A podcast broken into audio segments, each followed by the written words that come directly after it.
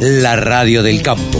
Única emisora con programación 100% agropecuaria. Ahora estamos en comunicación con Jorge Chemes, el presidente de CRA. Hola Jorge, buen día, ¿cómo estás? Eh, buen día Carlos, buen día a todos los oyentes y gracias por el llamado. No, por favor, gracias por atendernos y eh, a ver, para contarle rápido a la gente y no sacarte mucho tiempo a vos, Jorge, estuvieron reunidos la mesa de enlace con el ministro de Economía.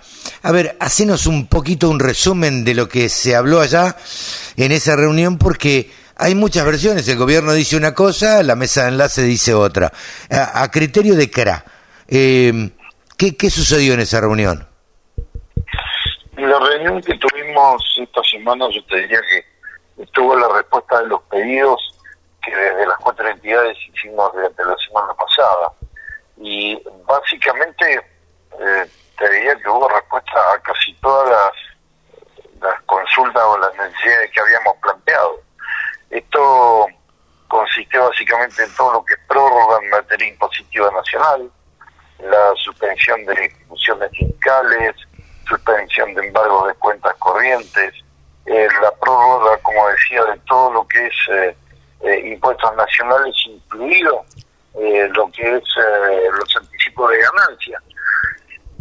esto fue solicitado, como decía, con anterioridad y junto con lo que es la necesidad de financiación, que son créditos básicamente para el productor que está en emergencia.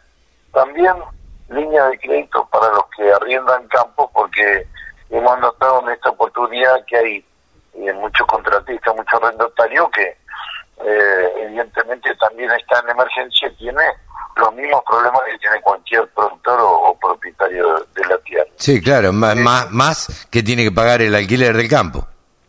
Claro, exactamente. No hay que olvidarse que solamente en la Pampa Húmeda el 60% de la agricultura que se hace en campos arrendados. Claro. Así que esta, situación se agrava mucho. Eh, ¿Se puede decir que fue una reunión eh, positiva a criterio de ustedes? Eh, vamos a decir que positiva cuando ya veamos todos los, eh, los pedidos funcionando y todas las medidas en plena ejecución. Sí, te puedo decir que fue la respuesta a casi todo lo que nosotros pedimos. Lo único que no, no accedieron es a, que puedan eh, entrar en este sistema los productores tengan más del 5% de la soja este, eh, y eh, una tampoco pudieron otorgarnos la eliminación de la retención del 8% del IVA de los insumos, pero que eso no es que no se dieron, sino que hay, hay que hacerlo entrar por una ley del Congreso, no puede ir por un DNU. El resto el resto de lo que pedimos básicamente salió. Probablemente a lo mejor no sean los volúmenes totales que necesitamos de dinero, que no sean las condiciones exactamente de, que también está necesitando el sector eh, por por los por, la crisis hídrica que estamos viviendo. Pero el paquete de las medidas está plasmado perfectamente en lo que que eh, ¿Crees que, eh, vos lo decías recién, eh, vamos a, estar contentos en el momento en que se dé, en que se pongan en funcionamiento? ¿Crees que, van a acceder a todos los pedidos que, que hizo la, la mesa de enlace? Y en tal caso, ¿crees que el ministro Massa entiende las necesidades de, de, del campo? Mira, en primer lugar, todo esto que estamos hablando está en la ley de emergencia con lo cual esto está cubierto o, no sé si decir la palabra protegido, pero está incorporado dentro de la ley de emergencia. En segundo lugar, yo creo que hay una toma, no sé si llamarla de conciencia, pero hay una profunda preocupación por parte del gobierno en que esta situación tienda a mejorarse, porque ya hoy las pérdidas que, que se están produciendo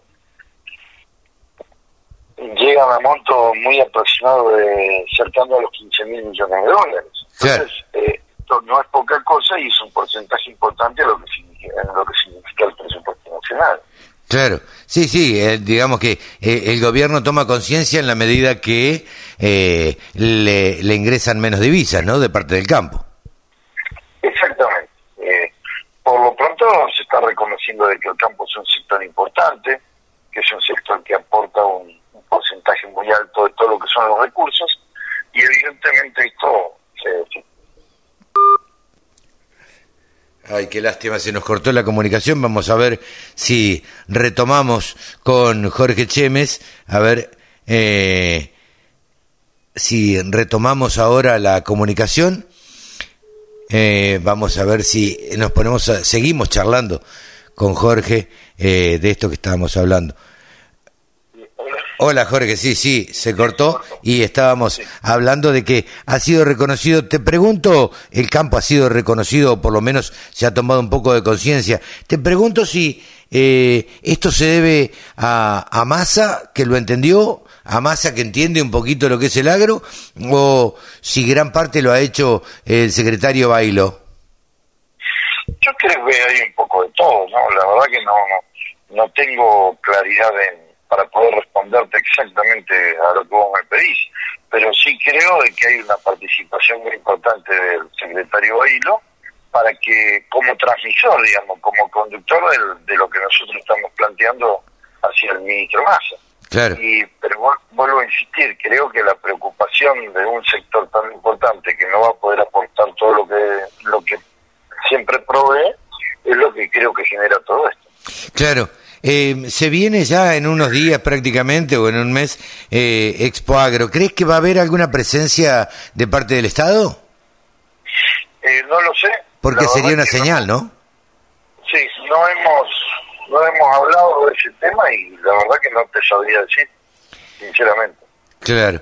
Eh, si tenés que hacer un pronóstico, eh, yo sé que vos no hacés futurología, pero un, pronóstico de cómo ves el año, cómo, cómo vislumbra acá, eh, porque, digamos, en las entidades eh, se, se reúnen y, pronostican un poco y miran para adelante a futuro a ver cómo, cómo les puede ir. ¿Cómo ves el 2023? Lo veo muy complicado eh, va a ser un año donde va a haber que recuperar pérdidas muy importantes justamente por la sequía. Eh, creo que va a ser un año difícil de atravesar porque por más que logremos capital de trabajo, apoyo y que se pueda poner en marcha el sistema productivo de nuevo, hay que pensar que hasta fin de año no vamos a ver ingresos. Claro.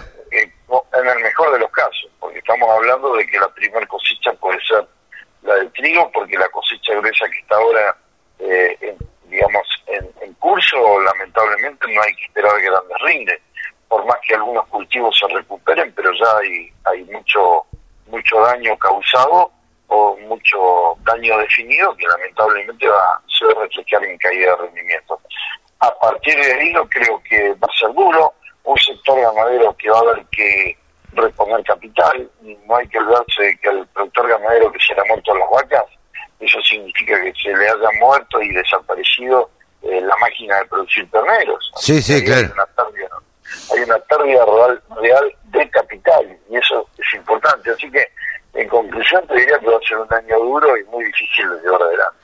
¿Crees que va a haber algún crédito de parte del Estado para reposición de capital precisamente? Digo, porque si a vos se te murieron vacas, tenés que reponerlas.